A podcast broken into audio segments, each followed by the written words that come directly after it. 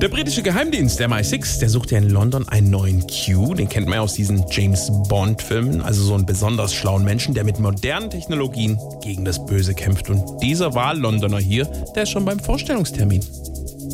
So, der nächste bitte.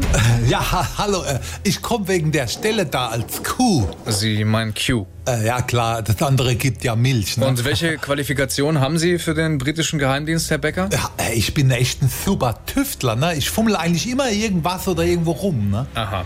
Haben Sie irgendwelche Gadgets erfunden? Ja, also hier zum Beispiel äh, das da, das ist eine Geldbörse. Ich nenne sie Magic Wallet. Und was kann die? Äh, hier machen Sie mal 400 Pfund rein. Okay. Und jetzt? Und schon ist es verschwunden. Ja, wo ist es hin? Ja, das weiß ich auch nicht. Das ist ja die Magic. Aha.